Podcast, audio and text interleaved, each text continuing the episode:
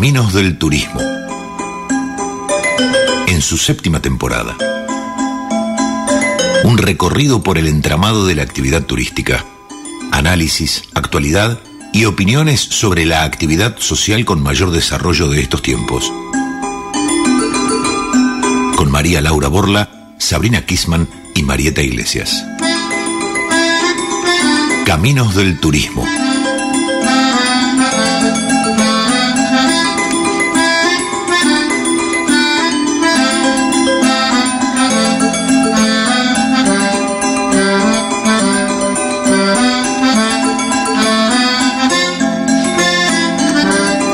Hola, hola, buenas tardes a todos, a todas. ¿Cómo están chicas? María Laura, Sabrina, ¿cómo andan? ¿Cómo les va? Qué tarde lluviosa. Ay, sí, así típica fueguina, ¿eh? Un día típico fueguina.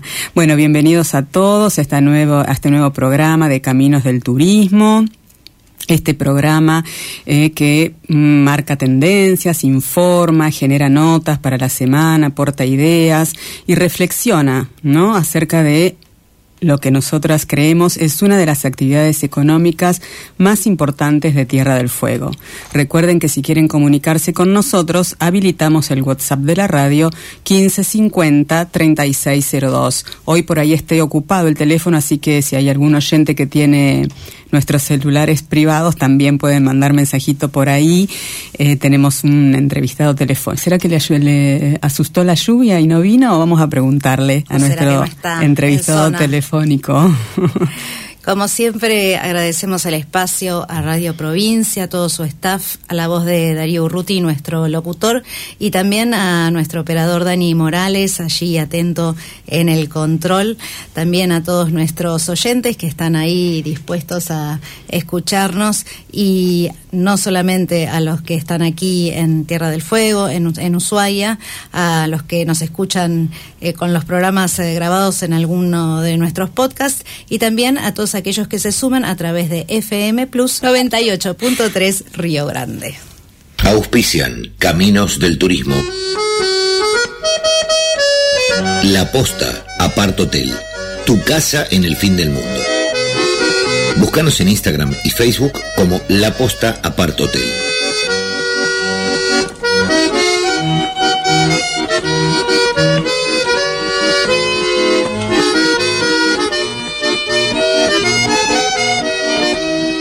Quincho Pichón, el sitio para tu próximo evento. Contactalos al 430-026 o celular 2901 4960 51 o búscalos en Facebook. Quincho Pichón.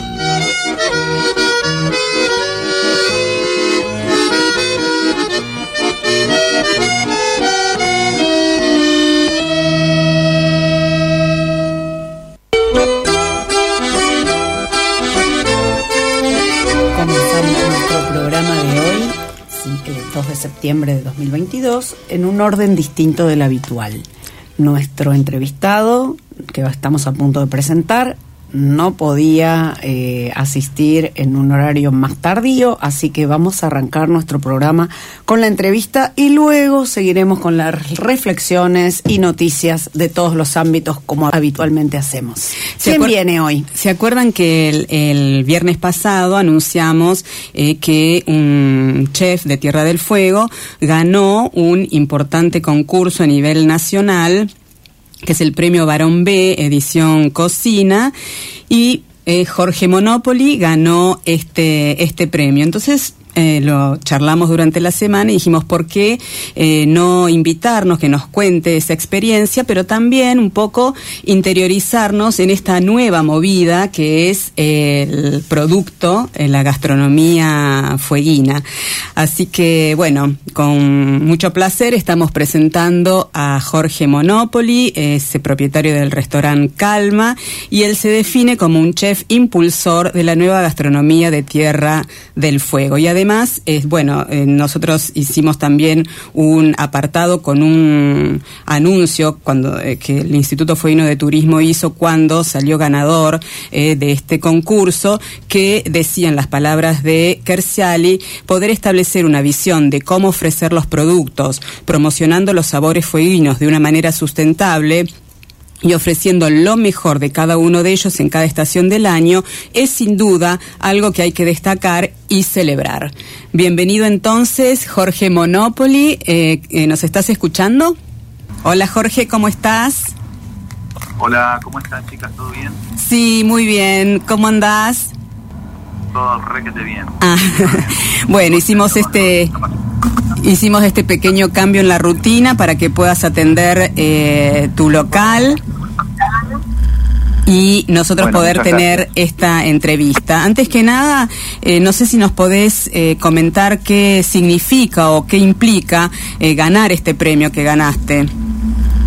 La verdad que es, a ver, el, jurado está compuesto por, por el mejor cocinero del mundo, la mejor jefa revelación del mundo y la mejor sommelier del mundo. Eh, es, es un montón.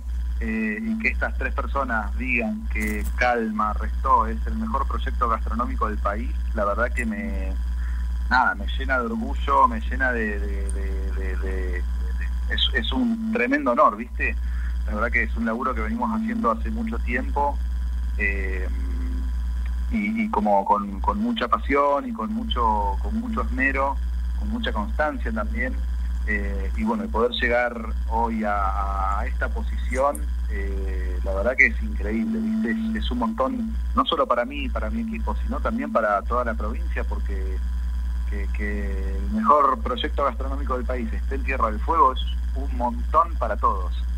Así que nada, súper feliz, muy contento y, con un gran desafío por delante para seguir trabajando fuerte en lo que hacemos eh, y seguir comunicando qué es Tierra del Fuego y cómo, y cómo nosotros la interpretamos desde el punto de vista gastronómico. Jorge, te saluda María Laura. Felicitaciones por la obtención del premio. ¿Cómo está compuesto tu equipo? Hoy el equipo, tenemos un equipo pequeño, eh, o sea, más pequeño que, lo que teníamos eh, antes de la pandemia. Eh, hoy somos tres personas, son tres personas en la cocina, más dos en el salón, y yo que estoy todo el tiempo, nada, como pivoteando entre el salón y la cocina, viendo que todos los, todos los colaboradores estén a gusto, estén cómodos, que no que no les falte nada y, al mismo tiempo que todo el servicio y, toda la cocina salga salga hermosa, ¿no? Como a mí me gusta. La verdad que soy un, absoluto detallista y, como, como artista, viste que el detalle siempre es muy importante. Entonces, nada, trabajamos desde, desde ese lado y siempre, eh, nada, buscando que estemos todos, todos bien para que todo, para que todo el que trabaja en el restaurante pueda sacar lo mejor de sí y así ofrecerse todo a quien viene a cenar. Muy bien, eh, Jorge. Te habla Sabrina. Felicitaciones también de mi parte. La verdad que se te escucha, eh, nada, realmente como lo decís vos, eh, feliz y no es, no es para menos. Me, me imagino este, ese, ese, ese momento, ¿no? Eh, yo, para los que, bueno, alguna vez tuve la, la, la, suerte de, bueno, de cruzarte por ahí en algún lugar y también de conocer tu, tu proyecto, tu restaurante, recomendárselo a, nuestros pasajeros. Eh, contanos un poquito más para los que eh, no te conocemos tanto, eh, cómo, cómo es que vos llegás a cocinar, cómo, cómo, cómo fue tu trayectoria, ¿no? Para llegar a, este lugar donde, donde te encontrás hoy, cómo, cómo, cómo empieza toda esta inquietud por, por la gastronomía y por, por cocinar. Bueno, yo cuando era, a ver, hay un linaje familiar, viste, que desde mi abuela eh, viene, viene así en, la sangre el hecho de, brindar servicio y de brindar lo que, o sea, comunicación, básicamente amor mediante la gastronomía. Eh, yo de chiquito tenía como, nada, era muy, muy tímido, viste, muy introvertido eh, y me costaba mucho manifestar sentimientos, al punto que, no sé, como, como ejemplo, me costaba pronunciar la palabra hermoso porque tenía tal significado para mí que, bueno, mi propia timidez me, imposibilitaba eh, pronunciar la palabra. Eh, entonces, de alguna forma, eh, empecé a darme cuenta que si yo cocinaba, podía, nada, podía decir te quiero, podía podía nada contar qué era lo que me pasaba mediante mediante la, cocina no hablabas a través de los eh, platos. Comunicarte con, con, eh, con, ese con ese manifiesto digamos. Pero lo que estás diciendo es, casi una expresión artística. Perdón que te que te este, interrumpimos pero eso, eso es lo que expresan la mayoría de los artistas. Así que ya de chiquito habías encontrado en la cocina una forma de arte. Una forma de expresarse. Mm. Interesante. muchas gracias. Este, encontré como un lenguaje en la cocina, sí, sí. Eh, con, con, todo lo que implica no la palabra lenguaje, no son solo palabras, sino muchísimo más. Eh, así que bueno, empecé como a jugar mucho con desde mi curiosidad y desde siempre fui muy, inquieto, muy muy muy muy revoltoso básicamente. Eh, y, todo eso lo terminaba volcando a mi creatividad, entonces nada, empecé a jugar, eh, a hacer mezclas, a nada, comer cosas que, de repente para mí maridaban porque yo sentía que el sabor me cerraba. Eh, y bueno, así fui, fui construyendo mi paladar básicamente. Después, en, mi, momento en el que me voy a estudiar a La Plata, yo, yo estuve tres años estudiando geología. Ah, mira. Y, y bueno, era, una ciencia dura. normal que sí, la verdad que era una ciencia bien dura, eh, como las rocas. Claro. Eh, así que nada, en la casa en donde vivíamos con, con, mis compañeros de estudio y mis hermanos, empezamos a como hacer cada, un, dos veces por mes cenas en donde hacíamos tres pasos, una entrada, un plato, un postre, eh, siempre con maridaje, y la idea era nada, armar maridajes a, ciegas, ¿no? Entonces, la consigna en aquel momento era comprar, cada uno compraba un vino eh, y lo teníamos que envolver en, papel de diario, pero en el papel de diario de los clasificados, como para que sea bien neutral y que nadie pudiera identificar cuál era el vino de cada uno. Eh, las botellas se numeraban y, bueno, suponete si éramos seis, tomábamos seis vinos eh, y teníamos una grilla en donde íbamos escribiendo qué nos parecía, qué cepa pensábamos que era. Eh, y bueno, así fuimos como aprendiendo un montón de, del, vino, del maridaje, eh, siempre jugando y siempre pasándola bien, ¿no es cierto? Eh, yo hoy por hoy tengo un restaurante con el único objetivo de que tanto yo como mi equipo la pasemos bien. si no, no tiene sentido. Si no la pasamos bien, ya como que la línea y el objetivo del restaurante se pierde. entonces, imagínate que si todo el equipo está armado de esa forma eh, y todos tenemos como un trabajo de super exigencia, eh, nada, el resultado es esto, ¿no? Un, premio de mejor proyecto gastronómico del país, más avalado por eh, todo el producto que tenemos en la isla, que la verdad es increíble. Yo hablo con otros cocineros que son referentes también del país, ¿viste? Y te digo, bueno, ¿y qué proteínas tenés? las proteínas son todas las carnes eh, y bueno, me dice, no el de Jujuy me dice, no, tengo chivito y a veces consigo trucha. Y yo me pongo a ver y a comparar, y acá tenemos centolla, pulpo, mechillones, almejas, cholgas, erizos, vieiras, langostilla, centollón, navajuelas, caracoles. Eh, eso en cuanto a, mariscos. Después en, pescados tenemos róbalo, salmón, brótola, hay abadejos en el canal, hay pejerreyes, bueno, la merluza negra, el saborín, las sardinas que entran al, que entran eh, al canal y que atrás vienen las ballenas, ¿viste? Como que hay una variedad y una, una, una abundancia que es tremenda. Eh, así que bueno, eh, como que eso, todo, todo lo que queremos contar en el restaurante es justamente eso, ¿no? Todos los productos que tenemos, siempre con la menor intervención posible, como para lograr que, que el producto sea de lleno del protagonista siempre del plato. y bueno, y siempre pasándola bien.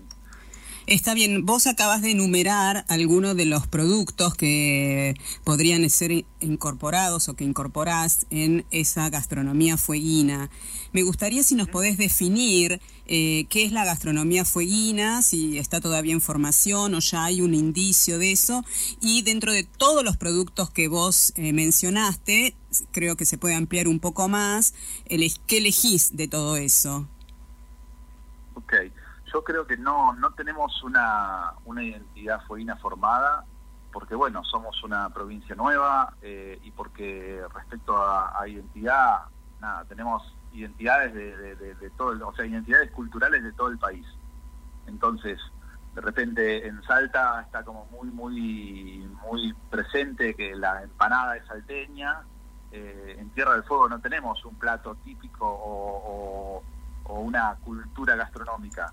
Entonces, yo creo que un buen camino a seguir es justamente eh, subirse al tren de lo que está ocurriendo a nivel mundial, que es la tendencia, eh, que de hecho pronto va a ser moda, que es eh, la cocina de producto, ¿no? La cocina de producto está regida por esa posibilidad de alimentar un restaurante y alimentar personas con lo que nos ofrece el entorno, con lo más cercano a, a nuestra casa o a nuestro restaurante, o sea, con el producto que nace acá. Eh, entonces, eh, creo que esa sería la nueva, o al, menos ahí yo considero que, quiero llevar desde mi restaurante a, posicionar la nueva cocina o la nueva gastronomía del fin del mundo. Porque, bueno, es súper noble, eh, porque genera economía regional, porque es muy sustentable, porque no entiendo muchas veces qué hace un pulpo que viene de España viajó 18.000 kilómetros después de bajarse un barco y subirse un camión para llegar a Ushuaia. Eh, no entiendo qué hace ese pulpo acá, habiendo pulpo en el canal, ¿no es cierto? Eh, es como, no sé, es como cuando uno se, lo pone a pensar, eh, es muy fuerte, ¿viste? No, no tiene mucho que ver que que un pulpo español esté en Ushuaia, ¿no? Sí, ni hablar la calidad, ¿no? Sí, sí, no, totalmente de acuerdo, ni hablar la, calidad de, ¿no? de algo fresco que uno tiene cerca. Y bueno, y todo lo que eso implica también, ¿no? Para, para todo un desarrollo a nivel local, como, como bien lo estás eh, diciendo vos, ¿no? Que hay muchas cosas que, que todavía hay eh, por explorar, por, por, por, por buscar y eh, claramente ese, ese camino lo estás recorriendo eh, en estos últimos años. ¿Cuántos años tiene Calma? Ahora el 14 de noviembre cumple 13 años el restaurante. Ah, ya tiene unos, unos todavía no, no es mayor de edad, pero este ya... bueno, pero es un montón. es un montón. Sí, si me permitís, Abre, volviendo a eso que estábamos hablando de la cocina eh, fueguino, de la gastronomía fueguina, eh, nosotras, digamos, dentro de lo que nos movemos en la actividad turística, eh, hay como algunos referentes, como vos, que están dentro de esa onda de gastronomía fueguina. Por eso quería preguntar si realmente está identificada esa gastronomía fueguina y a mí se me ocurre Lino de Volver o Luis Bernal que también tratan de utilizar eh, recursos del lugar para mm, ofrecer sus platos y desarrollar su gastronomía. ¿Es más o menos ese el concepto que tienen todos estos cocineros? Y el concepto está dado, o sea, yo, yo lo que considero es que a ver, soy como muy respetuoso del producto, ¿no es cierto? Eh, entonces, eh, no, no me parece que esté bien, desde mi concepción, desde mi visión gastronómica, no me parece que esté bien ponerle roquefort a una centolla. ¿Por qué? Porque, bueno, rico va a quedar sin duda, porque la centolla es rica y el roquefort también. Pero la centolla al lado del roquefort pierde absolutamente toda su identidad. Entonces, yo creo que, que, la cocina tiene que ir por ese lado, ¿no? Por el cuidado eh, del producto en sí, eh, por, por, por, mostrar su nobleza más que tratar de hacer un plato rico, ¿no? Eh, entonces, por ahí yo entiendo que falta un poco de técnica, que falta un poco más de, conocimiento respecto del producto, como para que justamente ese, esa esa inercia que, que, está ocurriendo ahora la aprovechemos todos y podamos ir caminando el mismo camino. Eh, lo que hace Luis está muy bueno, lo que hace Lino es muy respetable por toda la trayectoria que tiene, pero bueno, yo considero que de repente hay, hay cuestiones que... Eh, hay que, hay, que cuidar hay que cuidar un poco más el producto, ¿no es cierto? Eh, esto, bueno, nada, me estoy metiendo en un, en un camino. No, no, no, pero está, está bien en el sentido de entender un poco, porque, digamos, yo estaría muy de acuerdo si me ofrecieran una centolla al natural y una centolla con Roquefort, pedir la centolla al natural y no esa el otro plato que tapa un poco el gusto de lo que quiero probar, así que estaría en sintonía con lo que estás diciendo. Lo que pasa que eh, claro, viste, es como siempre decimos en los artistas, el artista que tiene que hacer lo que le gusta a él o que o lo que le gusta mirar al público. Entonces en esa en ese juego me imagino que cada cocinero se estará ubicando. Por eso eh, quizás el papel del Estado sea un poco el rector de esta de este perfil, ¿no es cierto? De esta personalidad que queremos dar a la cocina fueguina. ¿Qué pasa con el eh, Estado? Qué buena pregunta. La verdad que yo noto mucha falencia desde el Estado en cuanto al control, por ejemplo. Eh, no sé, hay una veda de pesca de centolla que está establecida porque es el momento en donde la centolla se reproduce. Eh, no hay nadie que controle esa veda. Eh, entonces, nada, estamos trabajando, hay, hay, una, hay una forma y hay una pauta de trabajar para cuidar el recurso y ese recurso no se cuida. Quién debería cuidarlo es el Estado, sin duda. Pero bueno, tampoco hay un, sistema de, o tampoco hay un recurso que permita que el Estado eh, tenga una embarcación para que vaya a controlar si, eh, si hay pescadores pescando en, veda o no, si los ejemplares que están pescando tienen la, talla media permitida para la pesca. Eh, las centollas, por ejemplo, se pueden eh, sacrificar solo los ejemplares machos que tienen más de 12 eh, centímetros de, tamaño de caparazón. Cuando vos levantás la trampa de centolla, vienen machos, vienen hembras, vienen chiquitas, vienen grandes, y eso nadie lo controla. Entonces, de repente, a mí me llega centolla al restaurante y yo miro el tamaño de la pasta y me doy cuenta que esa centolla no tenía la talla comercial. Eh, también entendiendo ¿no? que, que la centolla crece un centímetro por año, eh, por ende, que para que tenga la talla de venta comercial eh, tiene que haber vivido mínimo 12 años. Eh, y también entendiendo el riesgo y la como el sacrificio de la centolla, ¿no? Porque la centolla para poder crecer una vez al año muda su caparazón, o sea, se sale de adentro del caparazón y queda toda su, musculatura que es como como una gelatina, queda 100% expuesta a que, que se la coma un pulpo, que se la coma un salmón ahora con toda esta movida de salmón salvaje que, que, está entrando al canal, eh, o que, no sé, que queda súper expuesta. Me gusta tarda dos semanas en, volver a generar la, capa calcárea que la vuelve a proteger. Bueno, habría que generar una conciencia de comer centolla eh, muy esporádicamente por un lado y digo, en, en relación a lo que decías antes, eh, de que hay otros productos que tal vez eh, hay eh, y, sabores seguramente por explorar vinculados a, al lugar. En, en ese sentido, eh, ¿con qué dificultades vos te encontrás cuando querés, bueno, ir por algo que ves que, que, bueno, que no se puede? Yo pienso lo que vos decís en los productos de huerta, por ejemplo. Eh, las hortalizas, ¿cómo haces para, para obtener hortalizas de calidad y lo más locales, entre comillas, posible? Hay todo, chicas, hay una... A ver, en, Quinta Pionera, en, Estancia de Amonte, yo por ejemplo me llevé ahora para, para este concurso, eh, me llevé zanahorias de, de, Río Grande, de allá de, de Estancia de Amonte. Ellos lo que hacen es, está bien, tienen un manejo y una cultura de, la huerta, que, nada, que nos supera a todos ampliamente, porque hace más de 100 años que tienen esa huerta operativa de forma orgánica. Eh, y a cielo abierto, en Río Grande, o sea, es increíble lo que hacen. Eh, entonces yo entiendo que falta, a ver, se está haciendo un trabajo grande, se está hay, hay, un montón de trabajo con, la huerta urbana, eh, de hecho cuando vos te subís a algún edificio alto acá en el centro de la ciudad y haces un paneo, se ven huertas en, el casco céntrico, eh, que normalmente son de familias chilenas.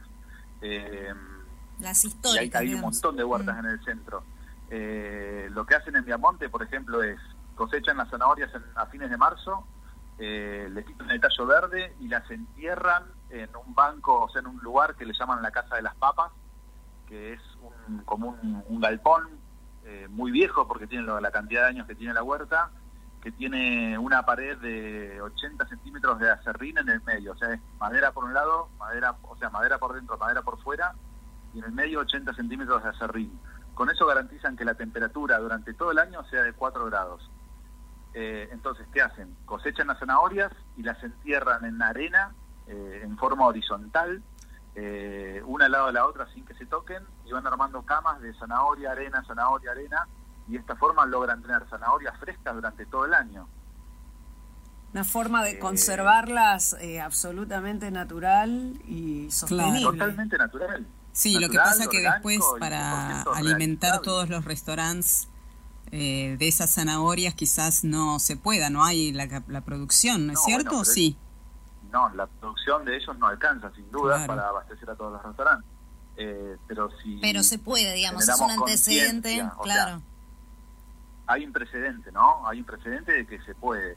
Ahí mismo en ese galpón guardan los ajos, en ese mismo galpón guardan las papas, eh, en esas mismas huertas yo cada vez que voy, corriendo la nieve y corriendo el hielo, como kale, por ejemplo, que, que se rebanca el invierno y, y nada, es un súper alimento. Eh, entonces, también estamos, creo que, bastante condicionados por, por, nada, por esta cuestión de la comodidad, de la globalización, que hace que la anónima tenga siempre verdura regular, eh, que, que, bueno, que nos facilita todo, ¿no? Porque uno va, agarra, tic, tic, tic, ya compraste y te fuiste. Eh, Jorge, eso sí. también Sí. imposibilita que la gente genere cultura eh, de- de- en cuanto a, a- a tener su propio huerto, ¿no es cierto? Eh, de todas formas, bueno, hay toda una campaña, hay, ahí está habiendo mucho laburo desde... desde Sí, ahí sí se nota el Estado en el desarrollo de, de planes este, para incentivar el- la, la instalación de huertas familiares, ¿no? Hay programas, Claro, eh, varios todo- programas en funcionamiento de- desde hace varios años. Ahí sí, entonces. todo el laburo del INTA. Claro, este, o sea, hay, y hay, y hay seguramente. grandes huertas, de hecho, en temporada alta yo me, me proveo mucho de, de las huertas. Por ahí no consigo papas todo el año, porque la papa se cosecha en abril. Eh, pero sí hay otras cosas y hay un montón de otras posibilidades. Eh, y esto también marca una tendencia de, o sea, el, el- el- el llevar el foco por ese lado, marca la tendencia de una alimentación más sana, viste, más consciente de, Claro. de- de nada, de saber básicamente qué estamos comiendo. Eh, yo considero que mi cuerpo es mi templo, ese es mi lugar de, de- de- de- de absoluta confianza. ¿Qué le doy de comer yo a mi cuerpo? Y si, y si quisiéramos es- esta noche ir a cenar a calma, ¿qué encontramos en la carta? Eh, ¿Es la misma Ahora, todos los días? ¿Vas variando? ¿Con qué criterios? Bueno, a través de lo que nos contaste hoy, creo que imaginamos el criterio con el que vas cambiando la carta, pero ¿qué, qué nos encontramos en la carta de hoy? La carta va cambiando eh, de acuerdo a, a los productos que voy consiguiendo. Eh, siempre trabajamos con dos opciones, una es la carta y otra es el menú de degustación. Y de acuerdo a el, menú de degustación lo voy manejando más de acuerdo a esto, a la, oferta de producto y la estacionalidad. Eh, y la carta es un poco más estable, eh, que está planteada de esta forma porque también cambió todo el mercado. eh, después de la pandemia, la verdad que cambió absolutamente todo el mercado. Entonces la carta también se, se modificó. Hoy, no sé, venís y te pones una centolla al natural con un pesto de rúcula. Eh, tenemos una tortilla de papas con huevos de gallinas de acá de la zona también, que, que- la servimos con centolla eh, y con salmón ahumado. Mm. Eh, acá me gustaría también hablar un poquito del salmón, si tenemos tiempo. Eh, Dos minutos. que dos minutos. Vieron que bueno se hizo todo este laburo desde la sociedad para prohibir la instalación de las salmoneras, Sí. Sí. eh, lo cual agradezco desde lo más profundo de mi corazón porque me parece la mejor pegada y lo mejor que podemos haber hecho como sociedad de que de que esto ocurra, ¿no? De que no se puedan eh, Criar salmoneras en la isla. Eh, de la mano de, de la prohibición de la salmonicultura, también se, se trabajó en la demonización del salmón. este, es decir, comer salmón hace mal. ¿Por qué? Porque viene de las salmoneras, porque viene de estos lugares en donde la verdad que son una porquería. Eh, pero... Pero ¿qué pasa? En Chile se rompieron un par de jaulas de esas salmoneras, se escaparon más de un millón de salmones que bajaron por el Pacífico, dieron la vuelta, entraron en el canal y hoy tenemos el salmón salvaje que está acá en el canal, que tiene un valor gastronómico altísimo porque es de súper, súper calidad, porque se alimenta de la centolla cuando muda, porque se come los pulpitos chicos, porque ataca los róbalos. Eh, entonces es un producto muy de muy alto valor gastronómico, pero muy nocivo para, para el ecosistema del canal. Eh, Así que hay que pescarlo. Dentro de la campaña...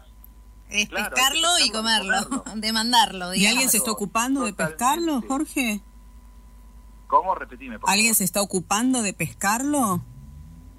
Sí, el salmón eh, tiene su también su estacionalidad y aparece más o menos de fines de enero hasta este año se estuvieron saliendo porque no bajaba la temperatura hasta más o menos mediados de abril, eh, que es el momento en el que el, salmón anda por acá. Después migra y no sabemos para dónde va.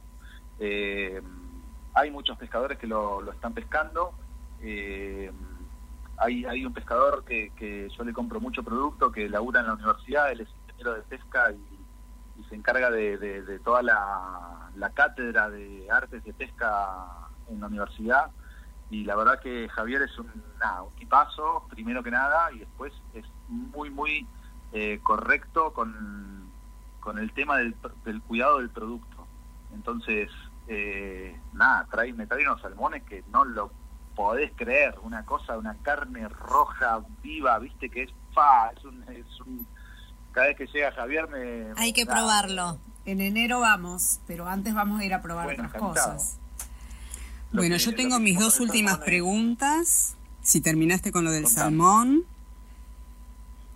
Sí, contame, contame. ¿Ya está? Bueno, mis dos últimas preguntas antes de que de la despedida, que ya eh, tenemos que seguir con la segunda parte del programa, pero eh, yo hoy justo vi en los piletones de algunos restaurantes eh, la centolla. ¿Ya está bien que estén ahí en los piletones?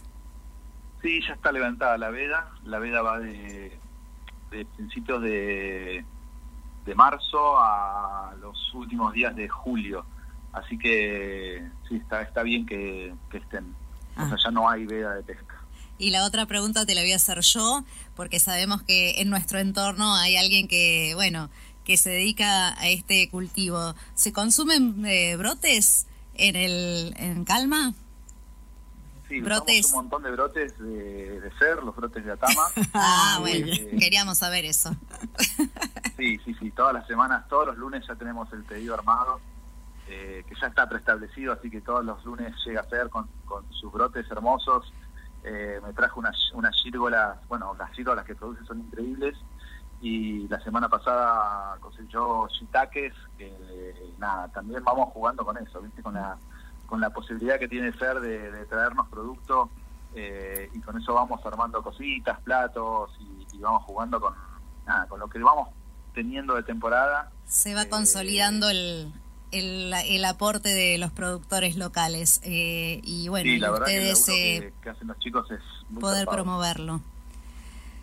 Así es. Muy bien Jorge. Bien, Jorge, muchas gracias. Muchas gracias y otra vez felicitaciones, ¿eh? La verdad que es Bueno, muchas gracias. Bueno, nos quedaríamos de un, un, tiempo más, ¿no? Repasando sobre todo, el menú. Me gustaría saber que si van más turistas que locales al, al restaurante. ¿Qué irán, más turistas o locales? hoy por hoy están viniendo más, más turistas que locales. Ah. Sí, ah, y la dirección nos piden. Muy bien. La dirección, redes, ahí puedes eh, darte a conocer. bueno. La dirección es Valdés 293, eh, es Valdés casi Rivadavia. Un lugar muy íntimo, ¿no? Muy Un rinconcito muy especial, me parece. Totalmente. Eh, tenemos solo 24 sillas, así que nada, es un restaurante pequeño. Eh, y respecto a las redes, nos pueden seguir en, Instagram como Calma Restó, Calma con K, y, si no, mi, mi, Instagram personal es Jorge Monopoli. ahí también voy jugando un poco con con, bueno, con mi vida, con las recolecciones, con, con, mi hija que, tiene cinco años y está participando, nada, desde su lugar eh, está como disfrutando también un montón el restaurante de papá. Buenísimo. Muchísimas gracias, Jorge. Muchas gracias y nos vemos en el resto. Nos vemos, nos vemos ahí en calma. Chao. Chao, hasta luego. El Día Mundial del Turismo vuelve a centrarse en el futuro. Ahora que la recuperación del sector está en marcha y cuando el reconocimiento político y público para el sector es mayor que nunca, la Organización Mundial del Turismo quiere hacer hincapié en la oportunidad de repensar cómo hacemos turismo.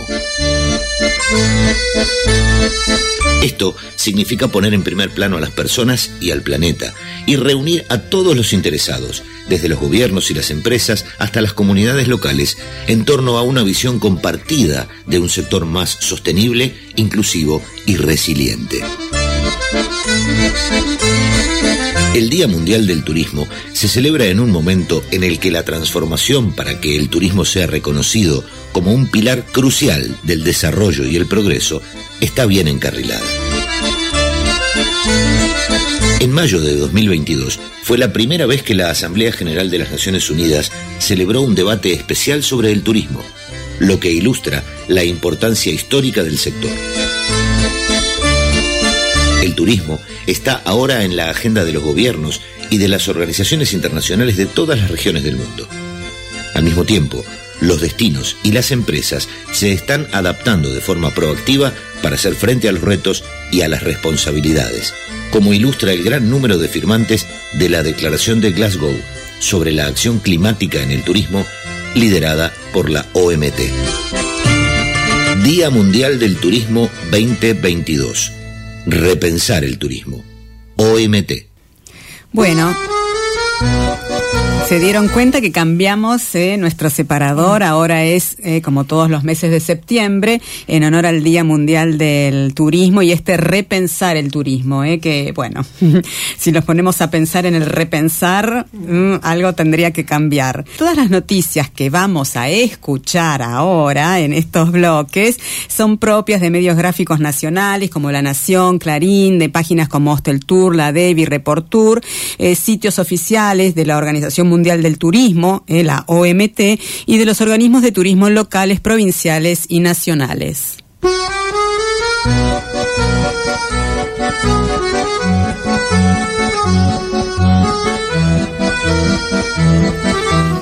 Y bien, eh, vamos a entrar a, una reflexión eh, un poco mm, tal vez eh, cortita, pero no podemos eh, dejar de mencionar ¿no? lo, lo, sucedido en el día de ayer. Este, se nos vino encima este feriado nacional justamente tal vez para, para repensar o manifestarse en cuanto a lo que sucede, a lo, que sucedió y bueno, en este contexto que estamos viviendo y desde las organizaciones que nuclean al sector de turismo como la FAEBIT eh, que nuclea las agencias de viaje y FEGRA que eh, justamente nuclea al sector de empresarios gastronómicos y hoteleros de Argentina, manifestaron en sus redes sociales, Facebook y Twitter el rechazo y repudio al hecho eh, recordamos, por supuesto, el, ¿no? lo que sucedió ayer con este atentado a, la vicepresidenta Fernández de Kirchner. Así que, bueno, estas 12 instituciones eh, manifestaron este repudio, llamando al diálogo y al consenso como única vía posible para, para salir adelante. Y, bueno, algo que es muy importante también, en, nos afecta de alguna manera. Eh, hoy entendemos que cerró a partir del mediodía el Parque Nacional. Fíjense si un hecho como este no esto puede eh, eh, no, no, afecta al turismo también en, en forma directa. Por supuesto que desde Caminos del Turismo también repudiamos el hecho y bueno, como nosotros tratamos de pasar todo por la perspectiva del turismo, eh, se sabe que nuestra actividad es muy sensible a ciertos factores exógenos como por ejemplo tuvimos la experiencia de la pandemia, que fue determinante, también las epidemias en general, la inseguridad, la violencia, guerras civiles, eh, pueblos muy, muy revolucionarios también. Atentados. Eh, atentados, todo, todo este tipo de acciones que eh, no son frecuentes en nuestro país, pero bueno, acabamos de vivir este hecho este, que, que ha conmocionado a la opinión pública y bueno, y a la mayor, a una gran parte de los argentinos. Y bueno, tener en cuenta entonces que en sociedades donde no hay un marco de paz social, no solamente no se puede desarrollar el turismo, sino, como muy bien en nuestra producción Sabrina Cotó, no se puede vivir en un país sin paz social, no se puede avanzar en ningún sentido. Así que ese es nuestro pequeño aporte. Sí, justo comentábamos también, Sabri, de se había anunciado un viaje de, de Sergio Massa y el ministro de Turismo y Deportes de la Nación a Estados Unidos para atraer turismo.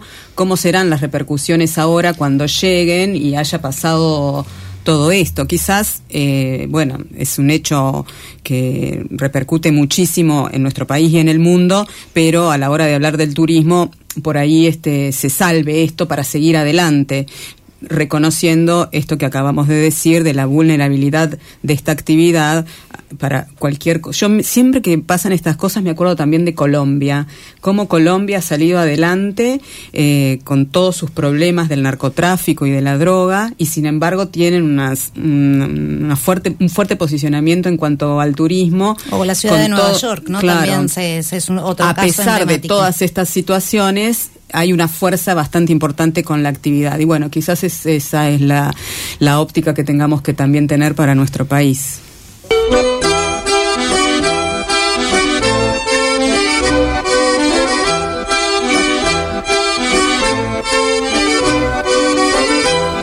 tema que se trató muy fuerte durante la semana fue la posibilidad de incorporar en la Carta Orgánica un impuesto al turista o al turismo. No sabemos exactamente de qué se trató, pero mm, bueno, hubo declaraciones eh, de, muchas partes. Eh, recordamos las del presidente de la Cámara de Turismo, eh, que titularon sus declaraciones este, como que es un claro ejemplo de cómo matar a la gallina de los huevos de oro. Claro, más que nada quiero que es impuesto al turista más que al turismo, porque al turismo podría ser que sean eh, nosotros los que tengamos que pagar un nuevo impuesto, obviamente que se, va, a repercutir en el precio que paga el turista, pero más que nada era un, un impuesto al turista. Ah, bien. Y bueno, entonces se nos ocurrió indagar entre eh, los convencionales que estaban discutiendo este tema y enviamos a distintos bloques un, formulando una pregunta y pedimos un audio de respuesta, pero bueno, algunos este, nos dijeron que bueno, que no les gustaba el formato propuesto, pero nos mandaron unas respuestas un poco mm, eh, acotadas, pero válidas de todas maneras. Eh, eh, alguna, alguno de los bloques nos contestó que... ay, esperen que no lo estoy encontrando. Recordamos que bueno que este proyecto lo, llevó al seno de la Convención Constituyente Juan Carlos Pino eh, y bueno un poco la respuesta contraria desde el sector es justamente que no era el marco o no era el, ámbito para eh, justamente mm, dejar en una carta orgánica no un impuesto de, de este de este tipo. Bueno lo encontré. Eh, el dictamen en el que este iba a quedar redactado este artículo, no habla ya de tasas o impuestos a turistas o al turismo. Es decir, que, no se va. No, esa fue la respuesta de uno de los bloques y otro de los bloques sí eh, accedió a responder a nuestra pregunta sobre qué se trataba esta modificación y vamos a escuchar entonces el audio del convencional Walter Tabarone mientras buscamos el, audio de, audio de Tabarone, eh, nosotros también discutiendo entre nosotras sabemos que en muchas partes de Argentina y del mundo, a lo cual nosotros también estaríamos de acuerdo, se han y se aplican tasas al turista. De Hace hecho, un par de programas mencionamos que en Venecia empezaba a funcionar. Exactamente. Y eh, también eh, en una época del gobierno de Fabiana Ríos se trató, viste, cuando, cuando pasamos la tasa de aeropuerto en el aeropuerto, aeropuerto, bueno, con esa tasa cobrarle al pasajero un impuesto por eh, su llegada a en muchas islas sucede eso, en, muchos lugares. Y acá también se quiso aplicar y después por H por B, por, bueno, por situaciones que no había hambre, como me dijo un ser muy querido mío, me dijo cuando no había hambre, entonces se pasó. Ahora hay un poco más. Una cuestión me parece que es a tener en cuenta y que era parte de la discusión es exactamente, bueno, ¿para qué queremos una tasa? ¿Para qué queremos eh, justamente recaudar eh, más eh, dinero? ¿Qué destino ¿Y de se qué le va manera a dar? se va a devolver esa tasa? ¿Qué destino se le va a dar? Y bueno, justamente para qué o simplemente si va a ser para promoción o para hacer mejoras estéticas en un lugar. Sí, buenas tardes. Soy Walter Carlos Tabarone, convencional constituyente municipal por Somos Fueguinos. Es un lujo poder dirigirme a ustedes y por su intermedio a su audiencia. Entrando a contestar concretamente la pregunta que nos hicieron, debo decir que en el marco de la reforma de la Carta Orgánica de la Ciudad de Ushuaia se presentó algún proyecto en el cual se contemplaba la creación de una supuesta o pseudo tasa al turismo o ecotasa o como quiera llamársela. Desde ya, en todas las reuniones de comisión en las que hemos participado, desde nuestra fuerza política, nos opusimos férreamente a la creación de nuevos impuestos. Y esto no surge del capricho o de una mera actitud eh, especulativa respecto a esta cuestión, sino que entendemos la potestad de crear impuestos, tasas y contribuciones ya está contemplada en la Carta Orgánica vigente y que es facultad del Consejo Deliberante el poder crearla o no, convocando a todos los sectores que pudieran ser afectados por la misma. Pero además refuerza nuestra convicción la creencia de que la situación actual que está viviendo en materia económica en nuestra república, nuestra provincia y nuestra ciudad hacen total y absolutamente inconveniente la creación de nuevos tributos.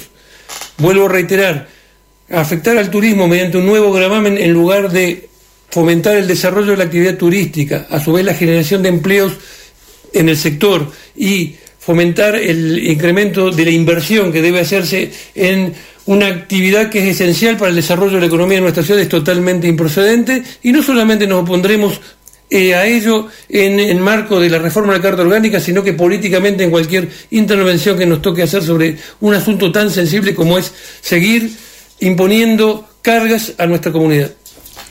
Bueno, bastante seguro en sus opiniones Walter eh, Tabarone. Igualmente esto seguramente que si se planteara en otro marco eh, imponer una tasa al turista habría que, que hablarlo, y profundizar más la y profundizarlo. Bueno, y una noticia que mm, no es tan nueva, pero es interesante que sepamos todos, es que el Instituto Fueguino de Turismo está llevando adelante en varias oportunidades durante el año eh, las eh, directrices para la sensibilización en la accesibilidad turística. Esto tiene que ver, no solamente vieron con gente que tiene algún tipo de dificultad, ya sea motriz o discapacidad o una dificultad neurológica, sino también estimo yo que hasta para nosotros es importante que todos los... Esa discapacidad puede ser eventual, cuando uno, si te rompes una pierna o un brazo o tenés alguna dificultad en el hombro, puede, o te operan el hombro, puede llegar a tener una dificultad que, bueno, que no sea permanente, pero también eh, en ese caso, bueno, las directrices eh, deben estar... Eh, en este caso participaron 25 referentes del sector turístico y se hace dentro de ese taller Vieron hasta los detalles más eh, ínfimos, por ejemplo, la altura donde tiene que estar un cartel en una oficina que te señale o cada cuánto tiene que haber un cartel para eh, indicarte a dónde ir a, ciertos lugares. Y algo que yo mm, eh, tuve mucha, mm, me di cuenta en un momento es, vieron los aeropuertos, que ahora ya no se hace por altoparlante los anuncios, es todo a través de la pantalla. Y eso también porque es una invasión sonora que puede producir o que, bueno, de acuerdo a los estudios, no es tan conveniente, entonces se invita a todas las personas a estar atentas a las pantallas más que a los anuncios eh, por alto parlante. Todas estas cositas son los que hacen estos talleres eh, de accesibilidad, en este caso de accesibilidad Como turística. Para ponerse en el lugar de otro y entender de qué va esta cuestión de la accesibilidad. Bueno, ahora no sé si estarán las trompetas. Ah, redoblantes. Ah, los redoblantes.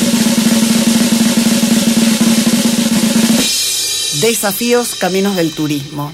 Chicas, tengo que decirles que ninguna de las respuestas que recibimos satisfizo las expectativas de quienes formulamos Pusiste el desafío. la vara muy alta, María Laura. me Tal vez, tal vez. Y eso que había varias respuestas posibles, pero bueno, eh, contamos a nuestra audiencia que la pista del Andino, como se la conoció en un principio, luego llamada pista Wolner, fue, eh, los trabajos se iniciaron en la década del 70 y el primer tramo se eh, utilizó, de apenas 400 metros de largo, se utilizó en el invierno de 1973.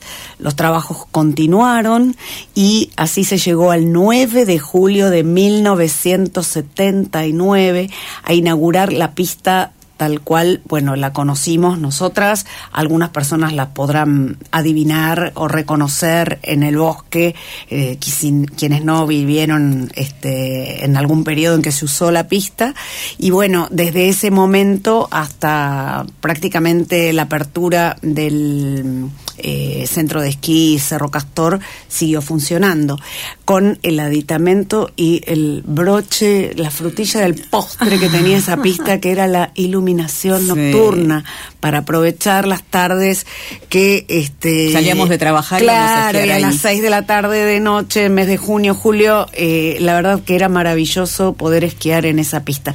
Eh, en, en el año mm, 1999, cuando se inaugura el- las pistas de Cerro Castor, esta pista pierde mucha vigencia, además de que dejó de acumularse suficiente nieve, pero en el año 2002 hubo un intento por reflotar la eh, posibilidad de esquiar durante la noche con la iluminación, pero no no prosperó tampoco, fue un esfuerzo muy grande que hizo el Club Andino, porque esa pista la sigue administrando el Club Andino Ushuaia, a pesar de que ya no funciona más, está el refugio a sus pies y este es la sede del club actual. Este, lamentablemente, bueno, fue quedando abandonada y ahora el bosque la está colonizando nuevamente. Bien, respondida la pregunta del primer, eh, del segundo desafío que tuvo Caminos del Turismo esta temporada, que era la pregunta ¿cuándo se inauguró Claro. la primera pista de esquí andino que tuvo Tierra del Fuego? Siempre para el próximo desafío. Ah, yo creo que Ah, voy a- te lo voy a- anotás vos, me, voy a, Adri? me voy a anotar.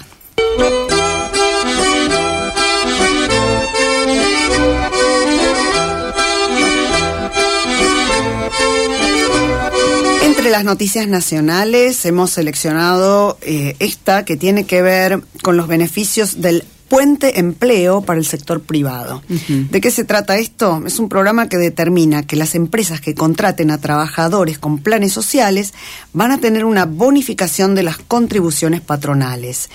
Puente de Empleo es eh, el programa dirigido a empleadores del sector privado que decidan contratar nuevos trabajadores que participen en programas sociales, educativos o de empleo y que reciban estos beneficios. En principio hay que aclarar que el vínculo se tendrá que mantener por un plazo de 12 meses, es decir, quien emplea a alguien en estas condiciones lo debe sostener como empleado durante 12 meses.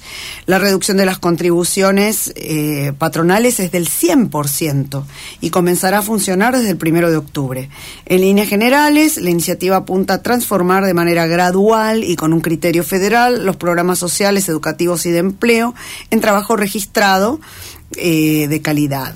Y esto se da en un momento en el que el sector turístico está ávido de sumar fuerza laboral, a la par que encabeza el ranking vinculado a la incorporación de mano de obra al sector privado. Bueno, esperemos que funcione como si está funcionando eh, los vuelos a Brasil. Argentina lideró el ranking de vuelos a Brasil en los primeros meses del 2022. Yo voy a sumar esa estadística. ¿Vas a breve. sumar? Sí, creo que sí. Argentina envió 4.250 vuelos a Brasil, mientras que en segundo puesto Estados Unidos sumó 3.972 vuelos. Así que mira vos, ¿eh? Argentina, el primer mercado para Brasil. Lo siguen eh, después de Argentina está Estados Unidos y Portugal. Y los destinos más visitados por estas eh, turistas es Río de Janeiro, San Pablo, Foz de Iguazú, Salvador y Fortaleza. Y bueno, y JetSmart, que es la otra línea aérea que nosotros conocemos que viene acá, aparentemente va a engrosar estos números porque empezará a volar a partir de diciembre a Río de Janeiro. Y Flybondi ya lo está haciendo con eh, tarifas bastante com- competitivas.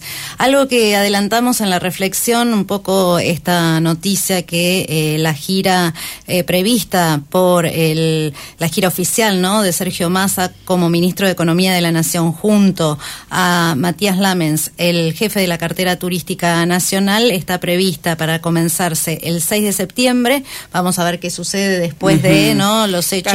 era, lo que estaba previsto antes del hecho Se visitaría la ciudad de Washington y Houston, que van a ser esos destinos, con el objetivo de atraer inversiones y un posible plan de promoción eh, para, la, eh, para el incentivo. La idea, eh, según se manifestó, es incluir reuniones con privados, aerolíneas estadounidenses, operadores turísticos y probablemente tal vez haya alguna comunicación vinculada a los cruceros. Y adivinen yo con qué noticia vuelvo. A ver. Otra vez. viaje 3, que nos acompaña desde el programa número 1 Ay, chicas, no sale, no sale. ¿Qué va a pasar? ¿Tendrá el intestino permeable previaje 3? Bueno, hay nuevas novedades, hay novedades. Eh, yo no sé si se acuerdan que la devolución era de 100 mil pesos, ahora bajó a 70 mil pesos. Eh, se armó todas las reuniones que hubo con los hoteles y que yo se, se, armó una grilla, pusieron el precio. A los dos días ya ese precio no era respetado por nadie, se tuvo que cambiar la grilla, hay una nueva grilla. Por ejemplo, en Ushuaia un hotel tres estrellas para, aquellos, para aquellos que compren con previaje tiene que costar 12.943 pesos, mientras que en Calafate costará 10.879 pesos. Y como máximo, como máximo, sí, como máximo. Eh, y aparte de que se mm, cambió la, la cifra, en vez de 100.000, 70.000, recuerden que es eh, a pagar con tarjeta de crédito, nunca en efectivo, y toda esa plata que nosotros eh, juntemos en nuestra tarjeta previaje como crédito, ¿se acuerdan que lo podíamos usar hasta el 20, a finales del 2023? Ahora es solo hasta finales del 2022, es decir, muy poquito tiempo, porque es octubre y noviembre, se supone el beneficio. Bueno, yo creo que a cómo va la economía y la inflación, no es tan mala idea, Marieta. ¿eh? Bueno, muy bien, así que seguiremos aportando noticias.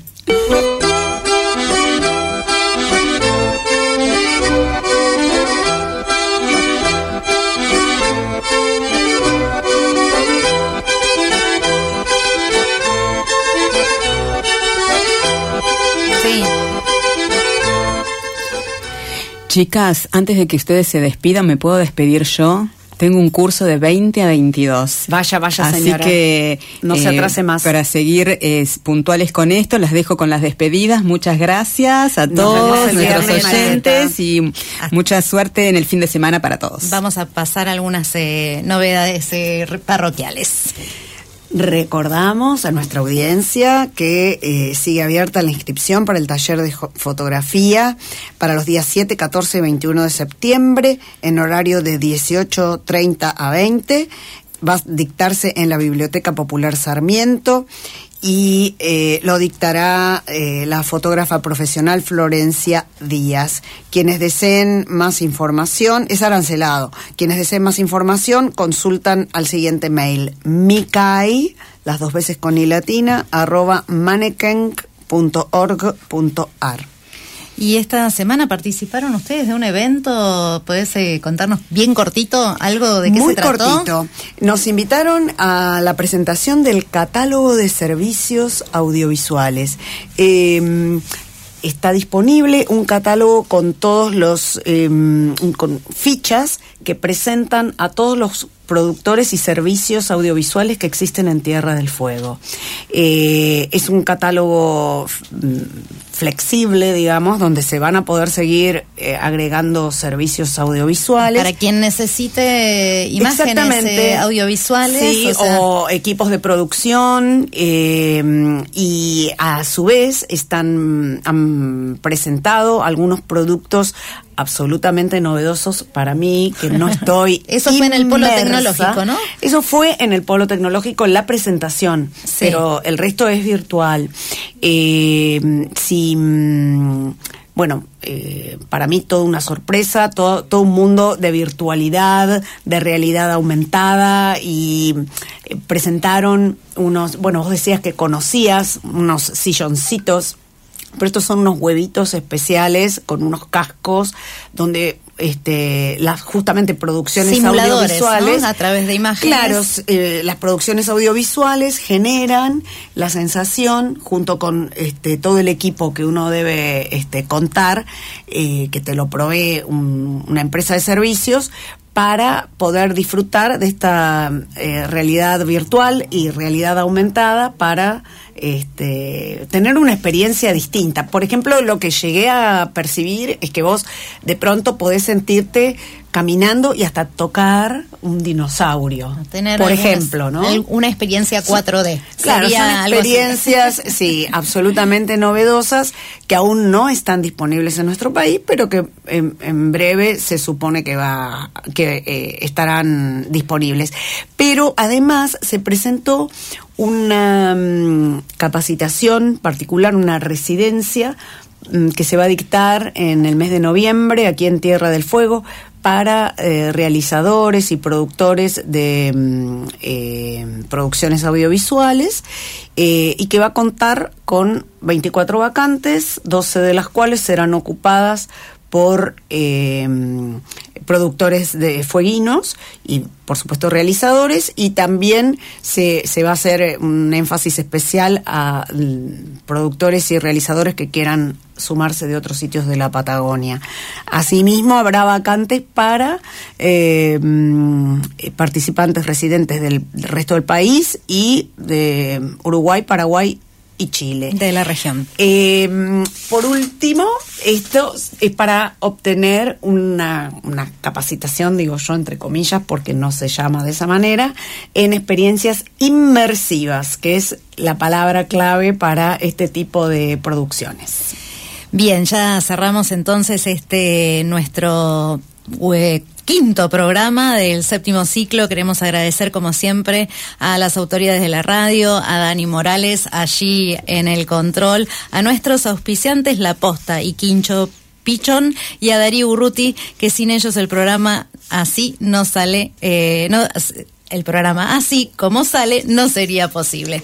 Muchas gracias, les recordamos a todos, también seguimos con nuestras experiencias de caminos del turismo a pie, van a poder encontrar la información en nuestras redes para hacer esos circuitos Corazón, Bahía Encerrada y Tierra de Fuego y Hielo. Hasta el viernes que viene. Auspician Caminos del Turismo. La Posta, Apart Hotel. Tu casa en el fin del mundo. Búscanos en Instagram y Facebook como La Posta Apart Hotel.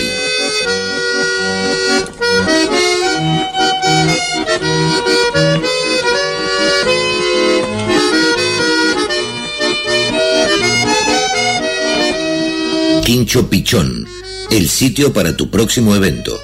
Contactalos al 430-026 o celular 2901 4960 51. O búscalos en Facebook. Quincho Pichón.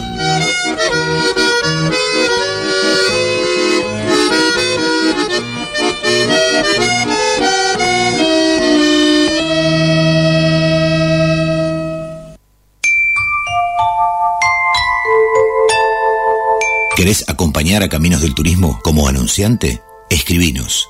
Caminos del Turismo USH arroba gmail.com. Hasta aquí, Caminos del Turismo, séptima temporada, por FM 99.9, Radio Provincia.